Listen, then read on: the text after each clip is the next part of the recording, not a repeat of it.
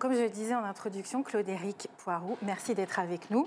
À l'occasion notamment des rencontres européennes donc annuelles hein, d'Europa, Cinéma, qui ont, ont lieu cette année à Paris, du 1er au 4 décembre. Donc réunion très importante pour euh, Europa Cinéma, qui avait eu lieu la dernière fois à Lisbonne, il y a deux ans. Puisque Alors oui, en 2019. Voilà, c'est ça, ça n'a pas été possible entre-temps. Donc vous êtes directeur général d'Europa Cinéma, également exploitant de, des 400 coups à Angers et aussi créateur, dont on n'a pas parlé tout à l'heure, du, festival Premier Plan. Et donc une succession d'anniversaires les 40 ans euh, d'Europa Cinéma. Non, les 40 ans des 400 30, Les 40 des 400. Des 400. Les 35 de premier plan et les 30 d'Europa Cinéma. Bravo. Très bien. Un bon anniversaire. Merci. Un bon anniversaire à toutes les équipes les cadeaux, qui ont travaillé sur. Oui, c'est ça, on aurait pu faire un, ensemble de gâteaux, là. Voilà. de dessert. Donc, pour peut-être rapidement euh, aussi évoquer euh, ce qu'est ce Europa Cinéma. Euh, est-ce que juste on peut expliquer un petit peu pour voilà en quoi en quoi ça consiste et comment ça fonctionne et depuis voilà quel est le, processus aussi de, de, création d'Europa Cinéma? Ben, Europa Cinéma est né il y a 30 ans, donc 92, qui était l'époque aussi où naissait le programme Média, qui est assez connu de tous les professionnels. Hein. Et programme Média qui veut dire mesure européenne pour le développement des industries audiovisuelles. Donc on était un peu dans une période où c'était plus l'industrie hein, plutôt que la culture, qui n'était pas une compétence de l'Union européenne, qui était en jeu. Et nous, dans cette histoire, on arrivait à un moment où déjà la Commission européenne aidait les distributeurs, euh, aidait euh, la vidéo, et puis euh, aidait la circulation des œuvres, parce que c'est un marché, c'était 12 pays à l'époque. Et donc nous, notre idée, c'était de dire, associons les salles euh, à ce processus. Pas évident de créer un réseau de salles. Euh, j'étais un petit peu euh, au courant de la façon dont on pouvait procéder par rapport à la Commission, parce que c'était un peu compliqué, c'est la Commission européenne. Et parce que j'avais participé à la création d'un programme qui est un programme qui avait été lancé par Dieter Koslik à l'époque, qui était le premier programme de soutien à la distribution à l'intérieur de médias. Et donc, j'avais été à ses côtés à Hambourg euh, pour lancer ce programme. Donc l'idée, c'était d'associer des distributeurs sur des sorties de films pour qu'il y ait un peu aussi une euh, capacité de travailler ensemble. Alors nous, les, exploitants, on s'est dit, euh, ben, on est les interlocuteurs des distributeurs. Si on veut que les distributeurs sortent mieux, plus profondément les films, il faut qu'il y ait des exploitants qui en aient envie, qui en aient le désir, qui en aient la compétence. Voilà. Donc c'était de dire un réseau de salles qui coïncide avec la volonté de mieux distribuer la volonté de mieux exploiter et de faire circuler, c'était le point de départ. Donc on est parti avec 45 euh, exploitants. Hein. À l'époque, euh, c'était les premiers, tout premiers réseaux. En Europe En Europe, dans 12 pays, puisque c'était 12 pays à l'époque. J'avais passé pas mal de temps à voyager. Dans, il, a, fallu aller assez vite, hein, parce qu'il fallait créer un réseau à partir de rien, quand même. Il fallait repérer les salles. Donc, j'ai été visiter, euh, le week-end, parce qu'à l'époque, j'étais distributeur et en même temps exploitant, et puis j'avais d'autres métiers, donc c'était un peu compliqué. Mais de regarder ce qui se passait en Europe. Déjà, on voyait quand même des salles qui, avaient une vocation réessai, la plupart du temps, ça c'est clair, puis en même temps une vocation internationale, c'est-à-dire qui passaient des films autres que le cinéma local, euh, national ou américain. Voilà. Donc ça, euh, bon, il suffit d'aller à Copenhague, on voyait la salle Grande, il suffit d'aller à Liège, on voyait la salle Le Parc, il suffit d'aller effectivement les salles de González Macho à Madrid. Bon, il y avait effectivement des repérages qui étaient finalement assez faciles à faire et en même temps de convaincre ces exploitants de rentrer dans un réseau. Voilà. Alors, rentrer dans un réseau, c'était quand même. Quelle était la raison? C'était avoir des objectifs. Il fallait faire un petit peu attention aussi, de ne pas euh, faire. Il fallait être très clair. Moi, je me souviens à l'époque, les fédérations euh, des exploitants n'étaient pas tout à fait, tout à fait heureuses de voir cette initiative. Parce qu'à l'époque, euh, c'était des quotas déjà dans les chaînes de télévision publiques. Donc le mot quota, euh, c'était un mot que moi je n'employais pas. Hein. Ce n'était pas question de faire des quotas. Mais euh, pour eux, ils disaient, oulala, oulala, si on commence à faire rentrer la commission pour un média dans les salles de cinéma, euh, on, risque d'arriver à des quotas européens. Hmm.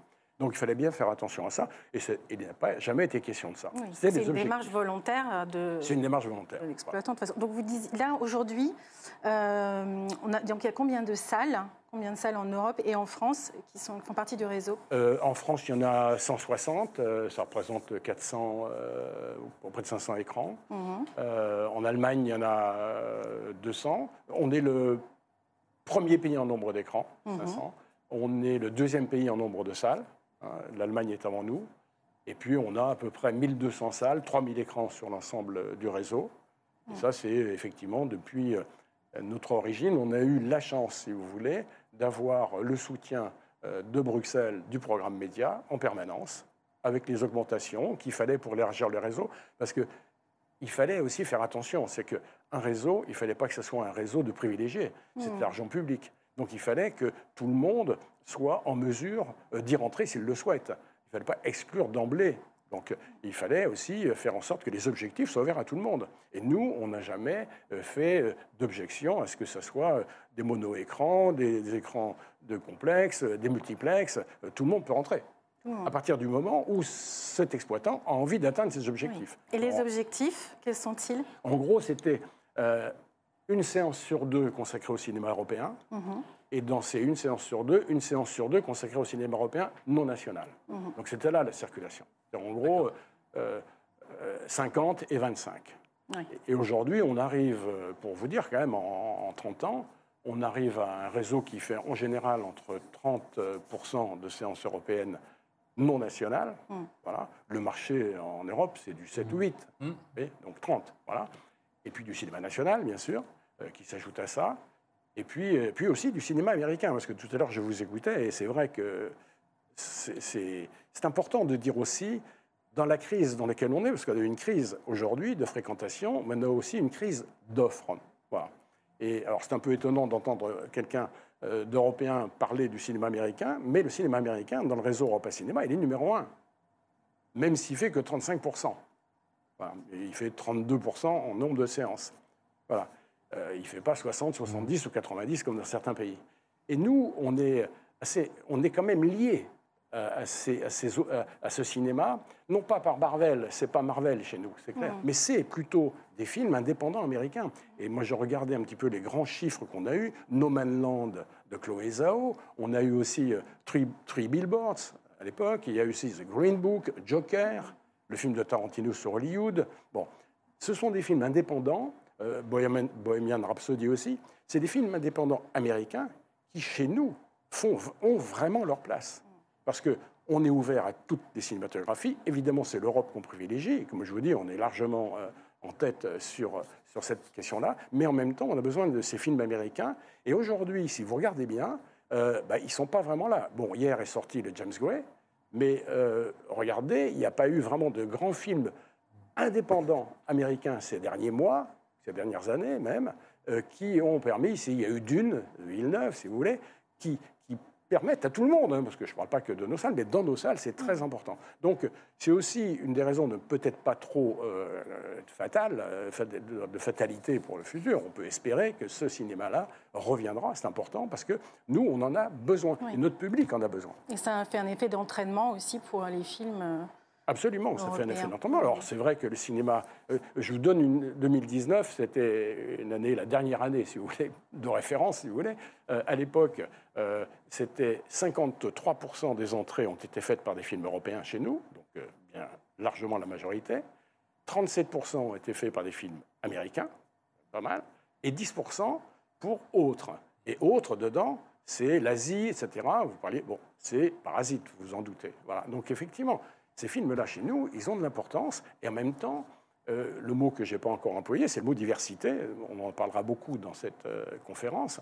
C'est la, diversité que l'on veut afficher euh, pour que le public soit à l'aise chez nous, qu'il n'ait pas l'impression de venir dans un ghetto qui l'enferme quelque part. Non, il faut une ouverture alors évidemment, on n'a pas forcément les gros blockbusters. Moi, je, même arrangé, je n'ai pas, pas, pas les gros hmm. blockbusters. Je ne les cherche pas. Mais par contre, tous les films, dont, tous les titres de tout à l'heure, moi, je les veux. 400 coups, ça c'est clair. Est-ce que c'est justement un peu un, des effets là, de, cette, cette crise, notamment, qui euh, elle rend aujourd'hui compliqué dans certains, euh, dans certains territoires du réseau, justement, cette, euh, cette diversité de programmation? Ben, Disons que la diversité de programmation, alors, les films dont on parlait, les films américains dont on parlait tout à l'heure, euh, ils ont quand même une puissance. C'est des auteurs indépendants, mais ils ont quand même une puissance. Et cette puissance, elle, euh, quand même, elle va assez loin. Donc, euh, sur nos 34 pays, ils sont presque tous concernés. Donc ça, c'est important. L'autre diversité qui est plus complexe, c'est effectivement, je ne parle pas du cinéma national, c'est du cinéma européen non national. C'est-à-dire les films des autres pays. Et ça, c'est ça un petit peu l'inquiétude que nous avons sur le, futur. Et on veut regarder effectivement les, ce dont tout le monde parle aujourd'hui, sur les comportements du public, sur les choix, sur le fait que le public ne va plus au cinéma aujourd'hui s'il n'a pas une certitude, euh, en tous les cas, s'il euh, n'y a pas quelque chose qui le retient vraiment pour aller au cinéma. Et il marche, les films, quand ils les retiennent. Maintenant, c'est des films sur lesquels il y a un tout petit peu plus d'inconnus. Il y a un tout petit. Vous voyez, bon, je sais pas, je pense à Broadway, le film grec euh, Massalas. Bon, sorti en plus par le Pacte, qui est quand même une société. Bon, c'est un film qui fait 5000 entrées France. Parle de la France en plus. Mmh. Vous imaginez l'Italie, la Finlande, vous imaginez le Portugal, la Grèce. Bon, la Grèce, c'est un film grec, donc euh, je pense qu'il est mieux mmh. sorti en Grèce. Mais vous voyez qu'aujourd'hui, quand même, cette, cet avenir-là, il est effectivement à penser de façon un petit peu plus complexe, parce qu'on peut penser que ces films-là de la diversité internationale, même en France, qui est le pays, pour ça, on est le meilleur pays sur les 34, pour la diversité offerte. Maintenant, peux imaginer qu'il y a certains films aujourd'hui qui sont peut-être plus retenus par les distributeurs pour sortir en salle, pour faire si peu d'entrées. Or, ces films-là, c'est des films qui viennent de Roumanie, qui viennent de Bulgarie, qui viennent de Finlande, qui viennent de Suède, qui viennent du Portugal. Donc aujourd'hui, euh, on voit bien qu'on euh, a tout intérêt à effectivement regarder bien la qualité des films, l'importance aussi de la promotion. Hier est sorti le Albert mmh. Serra. Tout le monde a bien entendu en France que ce film était sorti. Concerne pas tout le monde, ça c'est clair. Mais enfin, bon, on peut se dire que le film, il a de la force. Bon, une force pour atteindre des objectifs dans son secteur. Maintenant, regardez les films, mettons qu'un film bulgare soit sorti ou un film grec soit sorti, est-ce qu'on en aurait autant parlé? On compte sur nous, les exploitants, pour faire ce travail. Bien sûr, on le fait. mais euh, toutes les semaines, ça fait beaucoup de films à défendre en même temps. Et c'est vrai que c'est là un petit peu le cœur de nos interrogations. C'est vrai que vous avez euh, un poste d'observation euh, privilégié à travers, à travers Europa Cinéma, à la fois dans, le temps et, dans l'espace. Sur cette question de la diversité, sur laquelle on revient souvent avec nos invités dans, dans cette émission, il y a une perception qui est une réalité en France, c'est que les salles et le réseau de salles RSC et le fer de lance de la diversité euh, des contenus. Il y a beaucoup de pays, notamment les États-Unis, mais beaucoup d'autres pays, où le lieu de la diversité, ce sont les plateformes de streaming.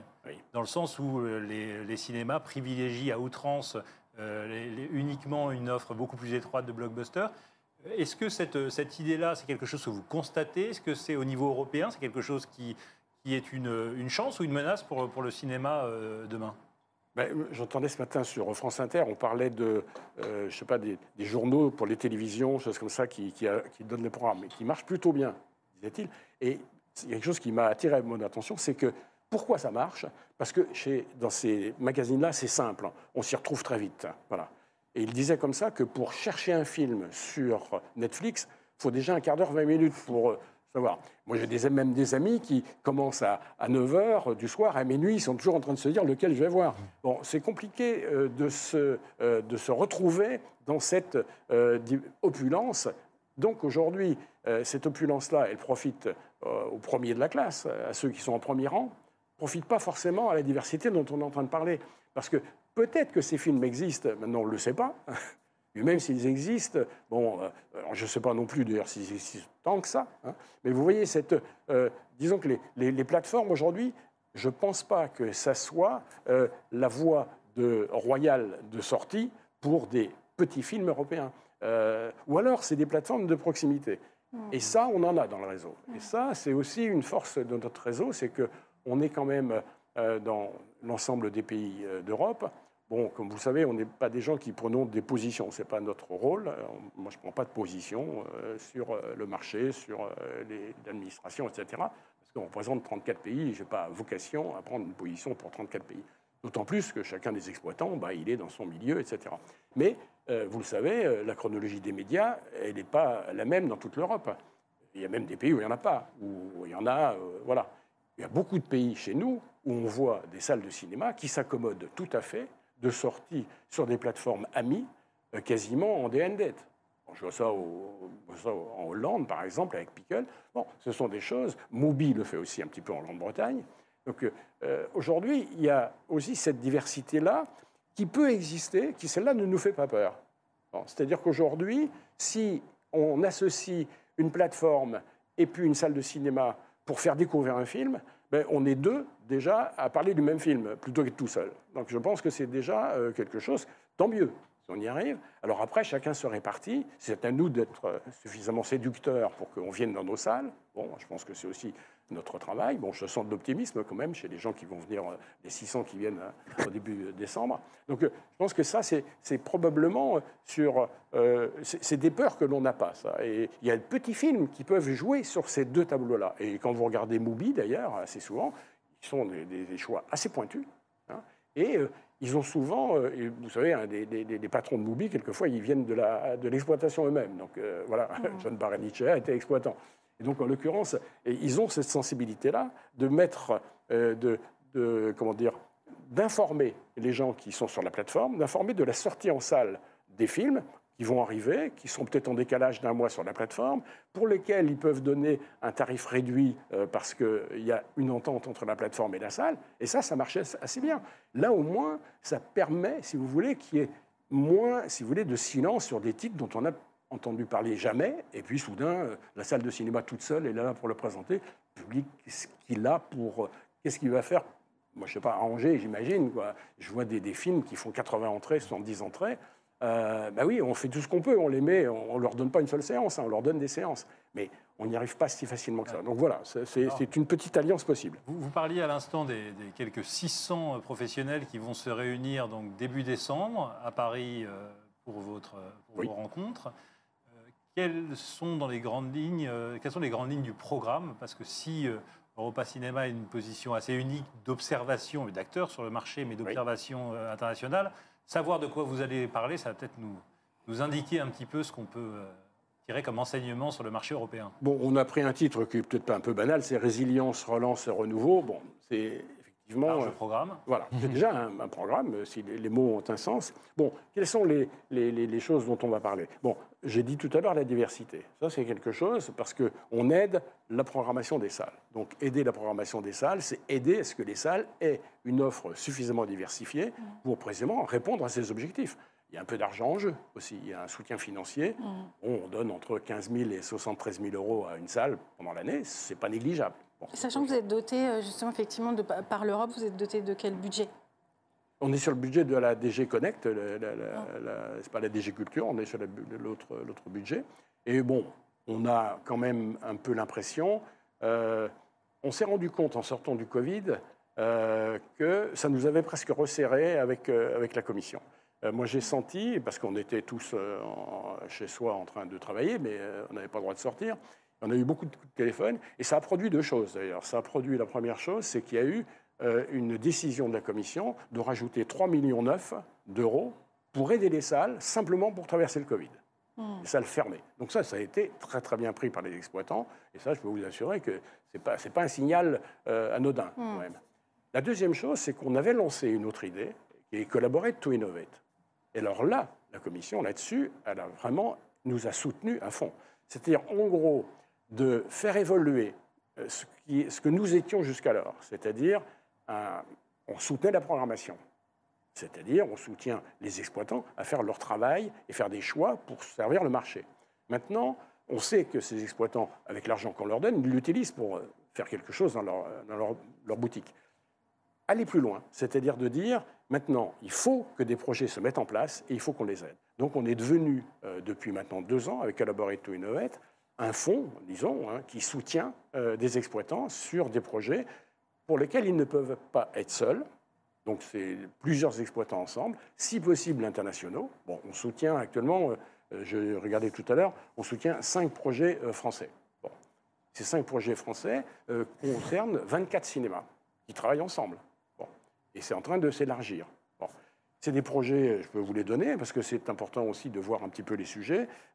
avec les studios à Tours, c'est un sujet qui s'appelle Passerelle où précisément ils, mettent, essayent de mettre en place une plateforme avec des acteurs sociaux euh, de la société civile hein, pour aller plus loin que leur public, plus loin que la public habituelle d'un cinéma d'arrêt d'essai, aller vers les quartiers, vers des quartiers peut-être défavorisés, des gens qui n'ont pas, des communautés qui n'ont pas forcément accès au cinéma naturellement, qui ne sont pas aussi informés. Et donc cette plateforme pour pas tout seul, avoir des relais pour arriver à toucher des, personnes. Voilà, ça c'est un projet, et il y a euh, cinq salles qui sont associées à ce projet. Voilà. Moi, ça m'intéresse beaucoup au 400 coups, et j'avoue que ça fait partie des choses euh, aussi conquête, sur lesquelles on travaille. Conquête de nouveaux publics, Oui. diversité, euh, d'autres grandes thématiques qui vont ressortir dans tout ce qui va être présenté et discuté dans les, euh, les journées que vous allez passer ensemble? Oui, alors je disais tout à l'heure diversité, mais c'est aussi inclusion. C'est ce qu'on vient de parler là. Par exemple, ce projet-là, c'est un projet sur l'inclusion. C'est-à-dire de considérer aujourd'hui qu'on a un public dans nos villes, moi je le vois très bien à Angers,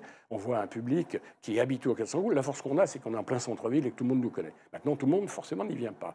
Donc aujourd'hui, il y a sûrement des gens dans des quartiers, des communautés qui ne sont pas tout à fait aussi au courant. Il faut aller vers elles. Ça, c'est important. Et ça, ça marche. On a beaucoup de relais. Vous parliez des data tout à l'heure. Bon, on n'emploie pas tous les jours le mot data, mais on sait très bien qui sont nos partenaires, qui sont nos relais. Et c'est par dizaines, par dizaines ou même par centaines. Moi, en 40 ans, on en a quand même un paquet à Angers. Donc on sait comment, si un film turc sort à Angers, on connaît les associations euh, qui regroupent la communauté turque. Donc aujourd'hui, c'est quelque chose sur lequel on travaille sur cette capacité d'inclusion, d'aller au-delà, de ne pas se satisfaire de notre public et d'en trouver un autre. Et moi, j'ai remarqué avec euh, Premier Plan, c'est que vous voyez dans une salle de 1300 places, peut-être des gamins de 13 ans, de 14 ans qui sont venus avec leurs professeurs, ils sont peut-être un petit peu poussés à venir. Ils viennent peut-être pas d'emblée tout seuls. Bon, ils iraient peut-être voir un film Marvel on le laissait tout seul. Mais on les emmène et on leur montre un film. Bon, ils voient un film roumain. Bon, bon à la première minute, euh, je pense qu'ils sont peut-être pas correctement acquis. Je peux vous assurer que deux minutes plus tard, silence total pendant l'heure et demie. Et au bout d'une heure et demie, mais les gens sont contents. Pourquoi? Ils ont vu un film. Un film est un film, une histoire ça raconte des histoires qui touchent les gens. En plus, c'est les premiers films, donc c'est plutôt contemporain des, jeunes gens dont on parle. Donc aujourd'hui, il ne faut pas, faut, pas du tout être pessimiste sur cette capacité que des films, alors on parlait tout à l'heure des grands films américains d'auteurs indépendants, qui sont costauds aussi, c'est des sujets. Bon, ceux-là, ils peuvent toucher tout le monde, mais je pense aujourd'hui euh, qu'il y a beaucoup de films européens qui peuvent toucher tout le monde à condition que on leur dise, on les amène à venir. Alors ça, c'est vrai que pour revenir un petit peu au sens de, de, de notre euh, de nos quatre jours, bon, on va se poser aussi des questions sur notre écosystème. Bon, euh, il y a le mot éco d'ailleurs dedans, parce qu'il y a aussi une partie sur l'éco-environnement. Donc ça, c'est important, et ça, c'est une chose aujourd'hui dont euh, on doit parler, et sur lesquelles on a d'ailleurs un, focus group qui travaille depuis déjà plusieurs mois pour faire une charte sur l'éco-développement, qui est nécessaire, est d'ailleurs aussi un atout pour nous. Parce que moi, je vois bien les salles qui apparaissent aux yeux du public comme étant soucieuses euh, de leur respect de l'environnement, finalement, ces salles-là, elles intéressent des jeunes aujourd'hui qui sont de plus en plus soucieux eux-mêmes de l'environnement. Donc il faut bien savoir aussi que c'est, euh, on a tout intérêt à le faire pour les deux raisons, euh, c'est notre survie et aussi notre public. Donc ça, je ce que vous disiez aussi, c'est que les exploitants étaient de plus en plus jeunes dans le réseau Europa Cinéma. Et d'où aussi le fait de porter des programmes pour, le, pour les jeunes aussi. Moi, j'ai remarqué ça, oui. oui. Ça fait 30 ans, effectivement.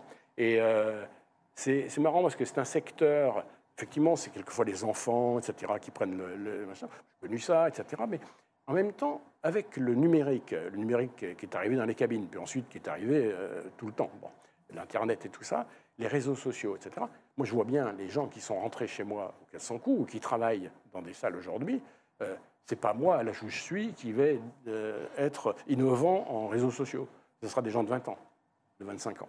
Donc aujourd'hui, c'est ces gens-là qui sont rentrés dans nos, dans nos équipes il y a 10 ans maintenant, qui sont en train de devenir aussi euh, bah, peut-être les futurs patrons de ces équipes, parce que c'est aussi le, le, vent qui nous pousse vers ça. Donc aujourd'hui, j'ai remarqué, et ça, vous le verrez si vous venez, euh, j'espère, Marion, vous viendrez, et que je vous accueillerai tous les trois. Euh, moi, je suis toujours étonné maintenant de la, la jeunesse euh, mm. des exploitants qui sont là, qui, sont, euh, alors, qui arrivent avec leur culture, qui arrivent avec aussi leurs audaces, qui sont capables aussi de partager, de se comprendre des uns les autres. Et donc, en l'occurrence, ça, c'est une force qui est une force un peu nouvelle de, du réseau Europa Cinéma, c'est ce renouvellement. Et on n'a pas peur d'aborder des, des, des, sujets comme la parité, d'aborder des sujets sur l'inclusion, d'aborder des sujets sur l'éco euh, environnement avec des gens qui ont 25, 35 ans, mm. parce qu'aujourd'hui, ils sont dedans et convaincus eux-mêmes. Donc euh, c'est bien pour nous euh, d'avoir cette adhésion. Tous ces points qui, montrent bien que ces rencontres seront une bonne caisse de résonance de ce qui se passe dans, notre industrie, parce que innovation, diversité, éco-responsabilité, diversité des publics et, des films, c'est vraiment... Et puis transmission aussi, parce que c'est oui. tous les volets de la transmission. Donc ça, ça sera début décembre à Paris. Oui. Avant de, conclure cette interview, il y a une question euh, un peu d'ensemble que, j'aimerais vous, poser. C'est à la lumière de tous ces thèmes qu'on a évoqués là, aujourd'hui, puis à la lumière de, votre expérience, est-ce que vous êtes optimiste pour, pour l'avenir de notre industrie? Est-ce que vous êtes, est-ce que vous regardez la suite et vous transmettez avec ces jeunes générations qui, vous entourent au sein d'Europa Cinéma comme, comme au 400 coups avec optimisme? Et quelles sont pour vous les clés d'un futur joyeux pour nos salles moi, moi, je suis assez optimiste hein, et je pense qu'on a les outils. Euh, on a les moyens d'agir aussi. Euh, on n'a pas parlé des. Bon, on parle des prix aussi, de la billetterie, on parle de la façon dont on peut s'associer, on peut parler aussi des, des passes euh, que plusieurs salles, j'ai vu ça précisément en Hollande, ça en Belgique, on a vu ça, on est en train peut-être de voir ça en Autriche maintenant, peut-être en Allemagne, en France. Des formules d'abonnement. Oui, c'est ça. Où précisément aujourd'hui, il y a derrière ça une capacité, une communauté plus large qu'un cinéma, c'est une ville ou un pays est capable, Cinéville par exemple dans Hollande, mais ils sont très puissants. Donc vous entrez, j'étais euh, ce week-end à, Amsterdam, euh, j'étais d'ailleurs assez surpris, on a à peu près 10, 10 salles. là, l'optimisme, vous pouvez aller là-bas, vous verrez un petit peu. J'étais très surpris parce que les, les, salles que l'on a, euh, elles sont toutes ouvertes. Elles ont toutes des bars ou des restaurants ou des lieux d'exposition, ou des espaces où vous pouvez venir avec votre ordinateur et vous installer, personne ne vous demandera rien. Vous allez travailler pendant deux heures sans problème, vous repartez, après une bière peut-être ou pas. Aujourd'hui, cette ouverture-là, ces capacités que l'on a dans nos villes, c'est essentiel. Et je ne sais pas comment chez eux, ils ont vraiment généralisé ça. Vous allez à la salle AI, euh, qui est magnifique, la nouvelle architecture, etc., ou des salles plus classiques, ils ont tous ça. Je pense que c'est aussi une façon que l'on a, alors jouer sur les prix, c'est important parce qu'on parle un petit peu de ça aussi. Est-ce que c'est une industrie du luxe ou pas? Moi, je pense que non. Ça doit être accessible et profitable à tous. C'est-à-dire aujourd'hui que euh, ce n'est pas seulement profitable à, ceux qui font l'industrie, c'est profitable au public aussi. Le public, qui vient chercher quelque chose, il faut qu'il ait quelque chose. Il le paye, euh, mais, il faut que ça soit euh, accessible à tout le monde. Donc je pense que toutes ces questions-là aujourd'hui, moi, je pense qu'on a les moyens, si vous voulez, de, de, de les résoudre. Moi, je suis plutôt optimiste. Alors, c'est vrai qu'il y a des questions un tout petit peu touchy qui sont plus sur des. Prenez, bon, on prend Netflix aujourd'hui. Netflix se comporte quelquefois avec nos salles d'une certaine façon. je pense au film de Sorrentino, par exemple, en Italie. Bon, ils l'ont donné aux salles pendant un certain nombre de, jours, de semaines. Ça fait d'ailleurs un succès. Hein. Et ensuite, le film, il passe. Bon, il n'est pas sorti en France, malheureusement. Là aussi, problème. On a un certain nombre de films aujourd'hui qui sont des films de grands auteurs, films réussis en plus de Sorrentino, qu'on n'a pas pu voir. Bon. Mais il est sorti dans beaucoup de pays en Europe euh, avec Netflix qui est autorisé. Maintenant, est-ce qu'on y trouve notre compte? C'est-à-dire, est-ce que les salles, aujourd'hui, doivent simplement être au service euh, de ce type de proposition qui est aujourd'hui valable hein? Vous allez en Italie, ils sont contents. Maintenant, est-ce que ce modèle économique, cet écosystème, c'est le futur? Bon, euh, on n'est pas que ça non plus. Vous voyez, donc on a toutes ces questions qui sont à se poser. On ne les posera pas seuls. On aura des distributeurs, beaucoup de vendeurs à l'étranger, parce qu'on travaille toujours avec Europa International. Ils sont toujours très nombreux. Euh, je suis toujours assez touché de voir le nombre d'exportateurs qui sont là, parce qu'ils sont un peu lointains euh, du public, et c'est pour ça qu'ils sont là c'est que précisément, ils se sont rendus compte qu'on n'était pas directement leur euh, interlocuteur. Ils traitent avec les distributeurs, ils ne traitent pas avec les exploitants, mais que l'exploitant lui apportait des informations sur les films qu'il avait vendus six mois plus tôt, un mois plus tôt, ou un an plus tôt, mais dont, sur lesquels il n'avait rien. Donc aujourd'hui, c'est Aujourd'hui, c'est aussi ce que nous jouons comme rôle dans, cette, dans, dans, dans le métier, c'est de, permettre à, beaucoup de monde de pouvoir s'exprimer et de se rendre compte qu'on a aussi des choses à se dire pas parce qu'on fait tous la même chose, parce que précisément il y a beaucoup de diversité. Et quand euh, je vous dis, il faut voyager pour se rendre compte aujourd'hui comment il y a beaucoup, beaucoup, beaucoup d'idées. Et ça, moi, c'est pour ça. Alors, optimisme, je le suis à titre personnel, euh, dans mes salles, en tous les cas, je, pense. Alors, c'est vrai, c'est vrai. Moi, j'avais l'habitude de faire 10 000 entrées par semaine à cette époque-là. J'en fais que 8 000 ces temps-ci. Bon, mais il manque des films dont je vous parlais tout à l'heure.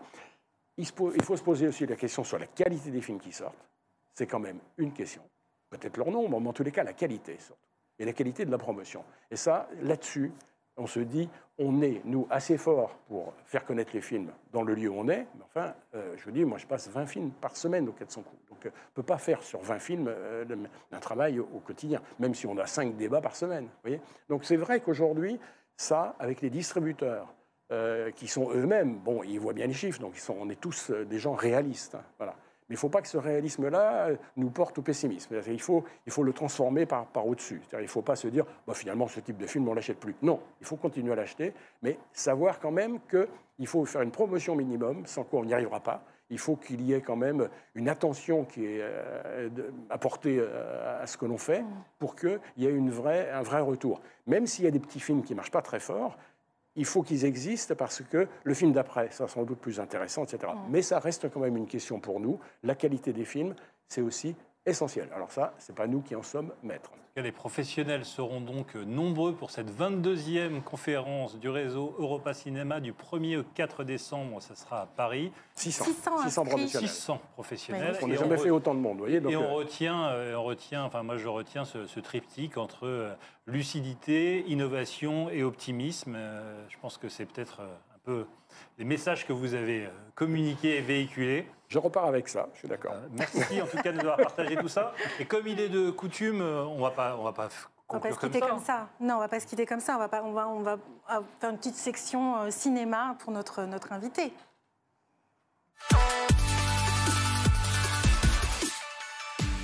Tanguy, as-tu concocté des petites questions?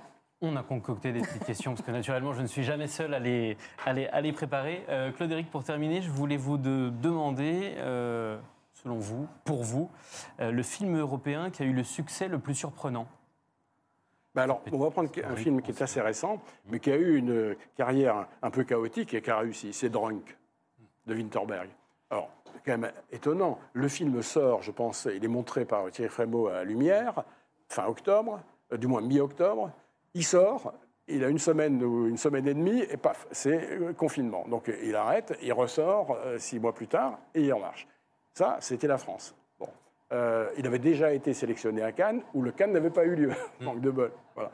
Donc ensuite, c'est à peu près partout, dans tous les pays, il y a toujours eu avec Drunk une espèce de un chaos général qui a accompagné la sortie, et à chaque fois ça a marché. C'est-à-dire qu'il y a eu quelque chose qui s'est qu'on n'a pas oublié cinq mois plus tard. Donc c'était euh, un film pour lequel nous, on a dû faire euh, pas loin d'un million d'entrées. En tous les cas, c'est a très bien marché dans notre réseau. C'est un film qu'on aime beaucoup. Et c'est vrai que voilà quelqu'un, voilà un film qui résiste. Alors faut l'expliquer là aussi. Bon, le film a une, un beau titre, une bonne communication, un bon acteur. Symbole de la résilience qui sera votre mot-clé. Symbole de la résilience. On n'en a pas beaucoup parlé, mais vous avez aussi euh, été, euh, été, producteur et, distributeur. Et justement, à ce niveau-là, sous cette casquette, je voulais savoir quel était le film vous aviez produit ou distribué dont vous étiez le plus fier? Oui, alors je sais que m'a dit ça ce petit mot là, il y a quelques jours, et c'est vrai que j'ai cherché. Bon, j'en ai sorti une centaine, donc c'était à l'époque euh, des années 80, donc c'était Jarmouche, Lars von Trier, Carax, Assayas. Alors moi j'ai un souvenir qui était, c'est plus, c'est le décalogue de Kislovski.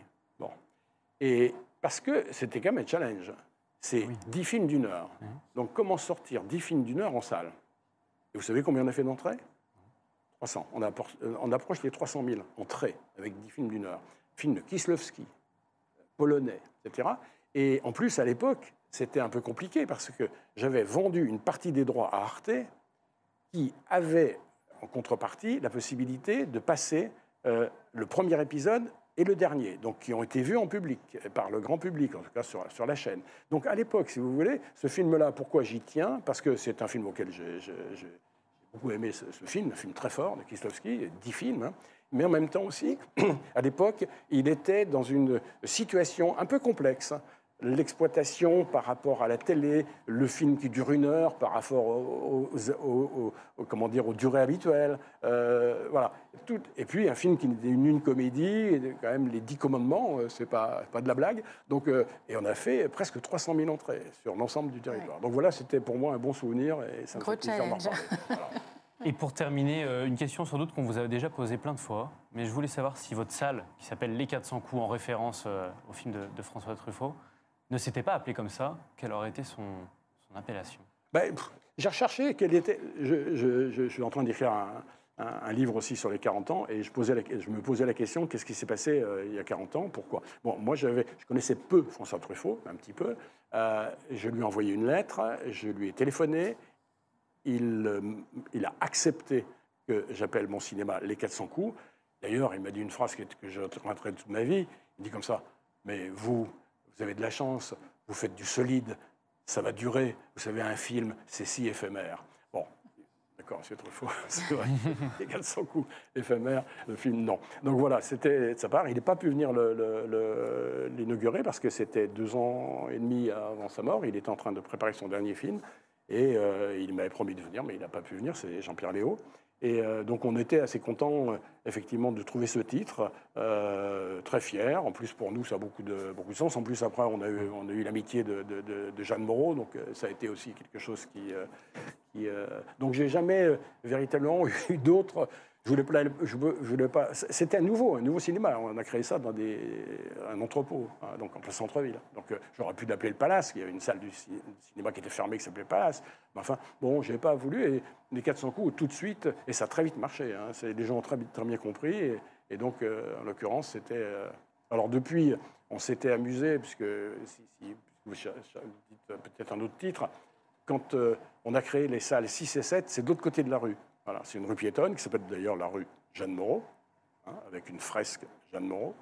Et donc, en l'occurrence, de l'autre côté, il y avait deux autres salles qu'on venait de créer, la 6 et la 7. Et à ce moment-là, on a failli, mais on ne l'a pas fait.